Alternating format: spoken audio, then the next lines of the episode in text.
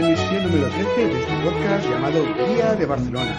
Podcast realizado para ayudaros a aprovechar al máximo vuestra visita a Barcelona. Me llamo José Gómez y soy el fundador de Looking Barcelona, una empresa donde propongo visitas guiadas para descubrir esta maravillosa ciudad. Y bueno, hoy vamos a hablar del Barça. Sí, ya sé que algunos de vosotros sois del Español, otros del Madrid, del Athletic, del Sevilla, pero bueno, estamos en Barcelona y me gustaría explicaros algunas cosas interesantes sobre el Fútbol Club Barcelona y su estadio, el Camp Nou. Nou en catalán significa nuevo, por lo que Camp Nou significa campo nuevo o nuevo estadio. Tiene una capacidad para 99.354 personas. Es uno de los estadios más grandes del mundo y uno de los lugares más visitados en Barcelona. Y atención, en el estadio evidentemente hay un museo y es el museo más visitado en Barcelona.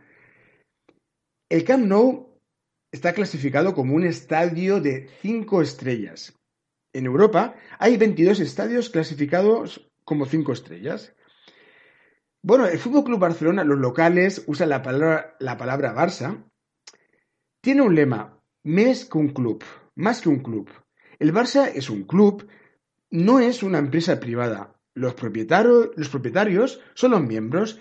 Hay 150.000 miembros. No todos los miembros tienen un asiento en el estadio. Hay algunas ventajas de los miembros o de los socios. Por ejemplo, tienen descuento para las entradas y eligen también al presidente del, del, del equipo. En el, es muy interesante eh, que, el estadio, curiosamente, se encuentra entre la vida y la muerte, porque en la derecha del estadio está el Hospital de la Maternidad, lugar donde muchos barceloneses han nacido. Y en la izquierda del estadio nos encontramos uno de los cementerios de la ciudad. Bueno, es que ser un seguidor de, de un equipo de fútbol y del Barça también implica mucho sufrimiento. Permítanme explicar algunos puntos importantes y curiosos sobre la fundación del Barça. Se fundó en 1899, al final del siglo XIX, por un suizo que vivía en Barcelona. Se llamaba Hans Gamper. Gamper tenía 21 años cuando fundó el club. En ese momento, en Barcelona, casi nadie sabía jugar al fútbol. Era un deporte exótico, lejano, era un deporte muy extraño. Hans Gamper amaba todos los deportes. Jugaba tenis, a rugby, hacía atletismo, natación. Y un día decidió poner un pequeño anuncio en un periódico local. Para formar un equipo de fútbol, simplemente eso, quería encontrar gente para jugar juntos a fútbol y de esa manera encontrar él también gente para compartir su afición. Hans Gamper nunca se imaginó lo que ese pequeño anuncio desencadenaría después. Un verdadero gigante, el gigante que es el Barça hoy en día. Las, las, personas que respondieron a ese pequeño anuncio eran principalmente extranjeros, ingleses, alemanes, suizos, que vivían en Barcelona. Ellos eran los únicos en esa época que sabían algo sobre el fútbol. De hecho, los fundadores del club eran 12, había 6 extranjeros y 6 catalanes. En ese momento había otro equipo en Barcelona, atención, no eran los únicos, se llamaba el Fútbol Barcelona Society. El primer presidente del Fútbol Club Barcelona no fue Gamper, curiosamente. Gamper, en esa época, como hemos dicho, tenía solo 21 años de edad, y la ley en esa época lo, lo consideraba menor de edad, y legalmente no podía convertirse en presidente hasta los 23 años. Fue en, esa época, dos años más tarde de la fundación, cuando Gamper sí sería por fin presidente. Las personas que jugaban al fútbol en esa época eran personas ricas, cuidado. Era muy diferente, hoy en día es más popular, juega todo el mundo. Eh, tenemos que pensar que era una época muy diferente, estamos hablando del final del siglo XIX. Para que os hagáis una idea, la esperanza de vida, en ese momento, era de 34 años. Y la, y la gente trabajaba largas horas dentro de las fábricas en condiciones muy malas, con contaminación, eran muy peligrosas. En 1902, tres años después de la fundación, había ya 32 miembros en el club y todos eran jugadores. A los jugadores en ese momento no se les pagaba, es más, ellos pagaban por jugar y por mantener el club. Esta situación cambia en 1915, cuando el club decide ya pagar a alguno de sus jugadores. Es divertido pensar que Hans Gamper, en esa época, en la fundación, estaba totalmente en contra de la idea de que a los jugadores se les pagara. Debían ser aficionados a los que simplemente les apasionara el juego y jugaran por eso, de una manera desinteresada. Dile eso a cualquier jugador de hoy en día, seguramente se reirían un buen rato, que juegan, los que juegan hoy ganan, como sabéis, algunos ganan millones y millones de euros. El primer campo de fútbol del Barça estaba en la parte alta de Barcelona y era un espacio público. Quiero decir que cualquiera podía jugar. Para que os hagáis una idea, si había niños jugando y llegaban los jugadores del Barça, los jugadores del Barça tenían que esperar a que los niños terminaran. Bueno, seguramente los niños irían, pero bueno. En ese momento el fútbol era muy diferente al de hoy. Casi nadie conocía las reglas. Siempre hubo disputas de cómo interpretar las reglas y las bolas eran trapos hechos de tela y cuando se mojaban eran pesadas y muy peligrosas porque un golpe podía hacerte mucho, mucho daño. Para que os, hagáis una idea, las porterías en esa época aún no tenían red. El escudo del Barça fue diseñado por un miembro en 1910 y representa una gran olla al revés. También se puede ver la cruz de San Jorge o de San Jordi, que es el patrón de Cataluña. Además está la bandera catalana y los colores del Fútbol Club Barcelona, que son granate y azul. ¿Por qué esos colores? Os voy a explicar por qué. Porque en Suiza hay un equipo que era el equipo donde Hans Gamper jugó cuando era niño, llamado el Fútbol Club Basilea. Los colores son un homenaje a ese equipo. Por el club han pasado, como es evidente, infinidad de jugadores, entrenadores, presidentes. Os voy a hablar de algunos de los que han hecho historia, de algunos de los más importantes y de los más recordados. Por ejemplo, Paulino Alcántara. Era un delantero y era filipino, de descendencia española. Anotó 369 goles en 357 partidos. Era el jugador más joven del club. Solo tenía 15 años cuando empezó a jugar. Siempre fue muy, presumido. Es divertido que se cuenta de él que siempre tenía un peine en su bolsillo trasero para arreglarse el cabello. El fútbol empezó a convertirse profesional en el Barça en 1930. Fue en, en ese año que se realizan los primeros contratos, o sea, 30 años después de la fundación del club.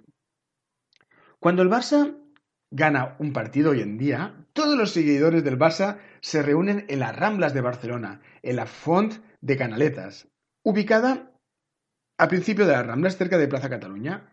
Es el centro de la ciudad. Allí celebran la victoria. La tradición viene de 1908. Fue un miembro del Barça, en esa época, que tenía un kiosco allí en ese lugar, en la fuente, vendía periódicos, revistas, y en las paredes del kiosco se ponían los resultados de los partidos. Los seguidores fueron cogiendo la costumbre de ir al kiosco para conocer los resultados. En 1958, el kiosco fue demolido, pero esa tradición se ha ido manteniendo hasta hoy en día. En 1909 se inauguró el primer estadio, con una capacidad de 6.000 personas. Los primeros años del equipo fueron años difíciles, no había mucho dinero. En 1912, 12 años después de la fundación del club, se contrató al primer empleado y era un contable. En esos días los jugadores entrenaban de 6 a 8 de la mañana. ¿Por qué a esta hora?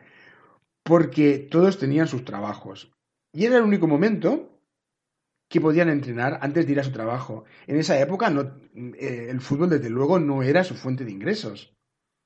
En 1926, 27 años después de la fundación del club, el Fútbol Club Barcelona rechazó una propuesta comercial. Atención, os voy a explicar. La propuesta era de parte de una empresa de bufandas de seda que querían pagar al club para que llevaran sus bufandas el escudo del Barça allí en sus pañuelos. La comercialización del club en esa época estaba muy mal vista. Sí, el Barça rechazó esta oferta. Ay, si Hans Gamper se diera hoy un paseo por la tienda oficial del Barça y viera la, la cantidad de objetos que se venden de todo tipo. De hecho, la partida de merchandising del club supone casi el 40% total de los ingresos del club, o sea, mucho, mucho dinero. Pero en esa época mm, comercializar con el Barça estaba muy mal visto. Los seguidores del Barça sí son conocidos como culés. Esta palabra significa culos grandes. No ríais, sí, sí, culos grandes. El nombre proviene de la época en que el Barça jugaba en su primer estadio.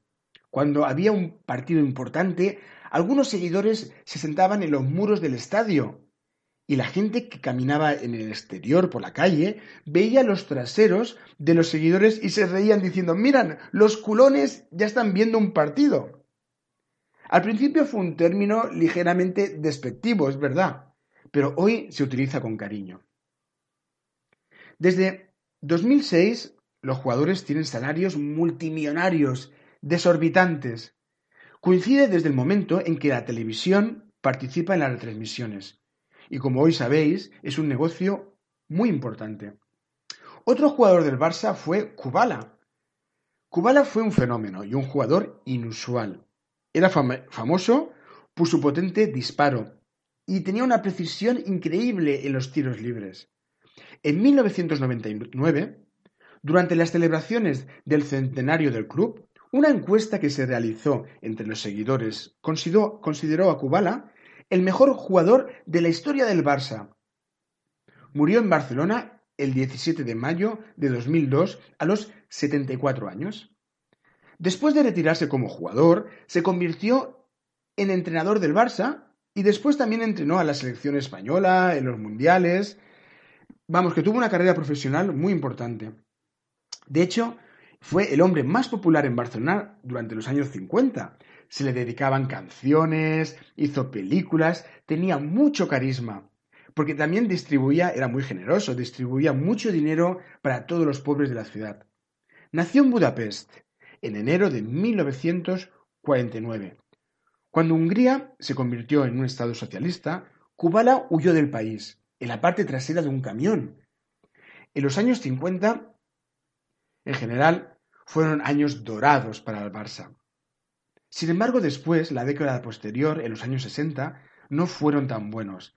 El club estaba inmerso en una gran crisis, con grandes deudas y falta de títulos. Otro personaje importante fue Johan Cruyff. Nació el 25 de abril de 1947 en Ámsterdam, justo después del final de la Guerra Mundial. Nació, es muy curioso esto, a cinco minutos caminando del estadio del Ajax, que curiosamente sería su primer club de fútbol. Fue justo en esa época cuando el Barça fue, coincidió con ese momento dorado de los 50. En, en 2016, Cruyff fue elegido jugador europeo del siglo Cruyff fue una revolución para el Barcelona Fútbol Club. Como entrenador cambió por completo la forma en que los jugadores entrenaban. Por ejemplo, hizo un plan personal para cada jugador, según sus características físicas. Era estricto, no los dejaba salir por la noche. Inventó una nueva forma de jugar a fútbol basado en muchos pases cortos y mucho movimiento de la pelota. Ese sistema, que se conoce hoy como tiki-taka, fue utilizado también por la selección española. Cruyff vino del Ajax y jugó en Barcelona de 1973 a 1978 y dirigió el Barcelona como entrenador de 1988 a 1996. El equipo que entrenó era conocido como el Dream Team y ganaron cuatro títulos consecutivos. La liga, cuatro títulos de la liga de 1991 a 1994 y también ganaron la Copa de Europa en 1992. Eran momentos muy dorados para el Barça. Hoy en día el Barça, como todos los grandes clubes, utiliza los últimos adelantos tecnológicos para entrenar. Por ejemplo, hay un, hay un dispositivo llamado Wimu que es una adaptación del GPS. Los jugadores se lo ponen todos los días de entreno para que el viernes el entrenador pueda controlar cuánto ha corrido cada jugador. La nutrición también es muy importante. Por ejemplo, Messi, cuando empezó a jugar en el Barça, era muy propenso a las lesiones, porque no comía bien. Hicieron un estudio de su dieta y le cambiaron la dieta. Desde entonces, se lesiona muy poco. La comida es muy importante y la fortaleza mental también. Hemos hablado de Messi. Hombre, conocéis a Messi. Messi llegó a Barcelona en el año 2000. Era un niño de 13 años. Nació el 24 de junio de 1987 en Rosario, en Argentina. Alguien del Barça lo vio en Argentina y lo trajo a Barcelona. De niño tuvo una deficiencia de crecimiento. El club le pagó un tratamiento médico a base de hormonas de crecimiento y le arregló el problema. Su primer juego profesional para el Barça fue en octubre de 2004. Pero ¿por qué, ¿por qué es tan bueno Messi? Algunos dicen que es el mejor jugador del mundo. Algunos dicen que es casi un dios. tiene algunas, algunas características físicas que le ayudan. Por ejemplo, es bajo en estatura, lo que significa que su centro de gravedad es muy bajo y es difícil de derribarlo cuando está corriendo. No ser alto en fútbol, ser bajito, puede ser una ventaja. Otro punto a su favor podría ser que es zurdo. Es astuto y hábil, tiene mucha potencia y precisión en su disparo. Ha ganado el balón de oro cinco veces. El balón de oro, como quizás sepáis, es un premio otorgado al mejor jugador del mundo. Se vota por un grupo de especialistas en fútbol, entrenadores, exjugadores, periodistas. El Barça tiene una academia juvenil conocida como la Masía. La componen 600 estudiantes, 300 para fútbol y el resto practican otros deportes. El club tiene observadores que van a las escuelas para encontrar niños que son buenos en deporte y le proponen estudiar en la Masía. El Barça fue el primer equipo en tener su propia escuela. Y esto es muy rentable, muy productivo para el Barça. Por ejemplo, en 2010, tres de los finalistas para el Balón de Oro, Iniesta, Messi y Xavi, estudiaron en la Masía del Barça.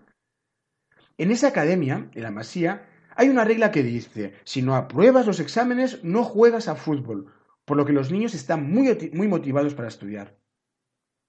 Otra característica del Barça es que se practican muchos deportes. El más importante, aparte del fútbol, es el hockey sobre patines. El Club de Fútbol Barcelona ha ganado cinco Champions League. El Real Madrid, sí, ya lo sé, el Real Madrid tiene el récord de más copas de la Champions habiéndola ganado 13 veces. una Champions es realmente difícil de ganar. Compiten los mejores equipos de, Europa. De 1922 a 1956, el Barça jugó en el campo de las Corts, que está situado en la parte alta de la ciudad. Y en 1957 se mudó al flamante Camp Nou. Para que nos hagamos una idea de lo caro que es mantener un estadio de este tipo, simplemente abrir las puertas del estadio, contratar a las personas de mantenimiento y que trabajen, conectar la electricidad y todo lo demás cuesta 10.000 euros. Simplemente apretar el clic de las luces, abrir las puertas cuesta 10.000 euros. La capacidad del estadio ahora es de 99.354 espectadores. Y el campo tiene calefacción por el suelo. Hay dos cosas sagradas en el estadio, la Virgen de Montserrat y la hierba del campo. La hierba es una obsesión. Cada entrenador tiene su preferencia de, de cuánto tiene que ser la altura de la hierba. Por ejemplo, aunque parezca una tontería, esto es muy importante, la altura de la hierba, ya que la pelota puede rodar más o menos dependiendo del tamaño de la hierba. El Barça tiene una forma muy específica de jugar, como hemos dicho antes, basada en el paso rápido de pelota y de movimientos muy rápidos, por lo que el césped debe ser corto y húmedo para que la pelota ruede más. El precio de las entradas para ver un partido varía, mucho, dependiendo del partido, por supuesto. dejadme deciros algo sobre los ingresos del Barcelona. Solo el 10% del dinero que recauda el Barça proviene de las entradas, el 25% de los derechos de los medios de comunicación y el 40%, como hemos dicho, del merchandising, de las gorras, camisetas, y el resto de transferencias entre jugadores, patrocinios, como Qatar Airlines, Nike, la Estrella Damm. Hay un nuevo proyecto para el Barça, para renovar y expandir el estadio, que se completará, según el Barça, a finales de 2021. La capacidad, entonces, ascenderá a 105.000 mm, pasajeros. Habrá cambios importantes. Los accesos del estadio serán más fáciles, habrán más gradas privadas para empresas. El estadio será como un gran parque temático. Se, celebrarán cenas, bodas, habrá hoteles, restaurantes. La idea es organizar un gran resort, un gran complejo, para que la gente pueda pasar un fin de semana completo en el estadio. Será como llevar a los niños a Disney World durante una semana. Habrá una de las conexiones Wi-Fi más potentes posibles. El Barça quiere que las personas promocionen el club compartiendo fotos y vídeos en las redes sociales. Se, espera que el costo del nuevo estadio sea de unos 800 millones de euros. ¿Creéis que es mucho? Es lo que aproximadamente lo que el club factura en un año. Durante el día se colocan enormes paneles de luz sobre la hierba artificial para acelerar el proceso de, fotosíntesis. De este modo, el césped puede crecer, porque os tengo que decir algo. Es difícil, de hecho, en el Barça, en el estadio, que el sol natural llegue a la hierba. El campo, el campo de juego está a 15 metros más bajo que el nivel de la calle y el césped no recibe suficiente luz solar artificial. El, el Camp Nou propone un tour para visitar el estadio. Yo a veces también llevo gente que me contrata para visitarlo. El tour mm, propone cosas interesantes. Por ejemplo, se pueden visitar los vestuarios del equipo visitante. Atención, no del Barça. pero de hecho, el que utiliza el Barça es muy similar. En el, en el eh, vestidor podemos ver como cada casillero tiene el nombre de un jugador y el kit, el jersey, los calcetines, las botas de fútbol, las, espinilleras. El vestuario cuenta con tres piscinas, una con agua muy fría para que las piernas de los jugadores se alivien de los golpes. Mm, porque de hecho, los jugadores reciben muchísimos golpes durante los partidos y eh, son, pueden ser golpes muy dolorosos. Así a veces ellos meten, introducen las piernas en esas piscinas de agua fría y se puede aliviar los dolores. Bueno, los jugadores, como sabéis, algunos ganan verdaderas fortunas. Es verdad que la carrera de los jugadores es corta y puede ser más corta aún si sufre alguna lesión. Además, psicológicamente, los jugadores tienen que ser muy fuertes, porque pasan de los aplausos a los abucheos en un momento. A incluso Messi ha sido criticado e insultado en varias ocasiones. Cuando a Argentina no le fue bien en el Mundial, Messi fue atacado por la prensa y por algunos seguidores. Hoy en día hay unas 500 personas trabajando en el club. Hay nutricionistas, dietistas, psicólogos, fisioterapeutas, para ayudar a los jugadores. Y también existen grandes departamentos de marketing y administración. En el estadio hay una capilla dedicada a la Virgen de Montserrat. Fue inaugurada en 1957. La Virgen de Montserrat es la patrona de Cataluña. Los catalanes la quieren mucho. En alguna ocasión, cuando el Barça ha ganado un partido importante, los jugadores han ido en bicicleta al monasterio de Montserrat para celebrar la victoria. Es el presidente de la Asociación de Veteranos del Barça quien se encarga de abrir y cerrar la capilla del estadio después y antes de los partidos para que los jugadores puedan rezar. A veces me preguntan cuál es el mejor lugar para ver un partido en, en el estadio? Y la respuesta es en el segundo nivel. Hay una vista magnífica del campo. Dejadme contaros algunas anécdotas, algunas anécdotas más sobre el Barça. Por ejemplo, Manuel Valls, el político francés, ahora político español también, es un gran seguidor del Barça. De hecho, fue su abuelo quien compuso el himno del club. El nombre es Alcándal Barça. Hace, hace, algunos años hubo un gran escándalo. Valls, cuando estaba en la política francesa, usó un avión oficial para ir a ver un partido del Barça en Alemania. Se defendió diciendo que era un viaje oficial. Y bueno, Gerard Piqué, por ejemplo, que es defensa del Barça, y Shakira forman una de las parejas más glamurosas y conocidas del mundo. Se conocieron en Sudáfrica en la Copa del Mundo en 2010. Shakira grabó la canción oficial de ese mundial. Hoy tienen por el momento dos hijos y viven en Barcelona. Otra cosa muy curiosa es que el ex líder libio Gaddafi tenía un hijo que quería ser jugador de fútbol y tenía su propio equipo, oye, tenía su propio equipo.